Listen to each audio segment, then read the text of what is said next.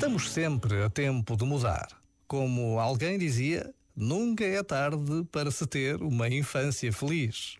E o presente oferece todas as possibilidades para sermos em pleno o que somos.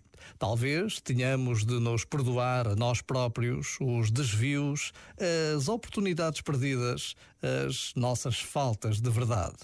Mas pior que toda essa história pouco conseguida seria dar-lhe continuidade, permanecendo no remorso e no arrependimento. O truque é sempre puxar a vida para nós, para a nossa responsabilidade e perguntar de novo: o que posso fazer de melhor agora? Já agora, vale a pena pensar nisto. Este momento está disponível em podcast no site e na app.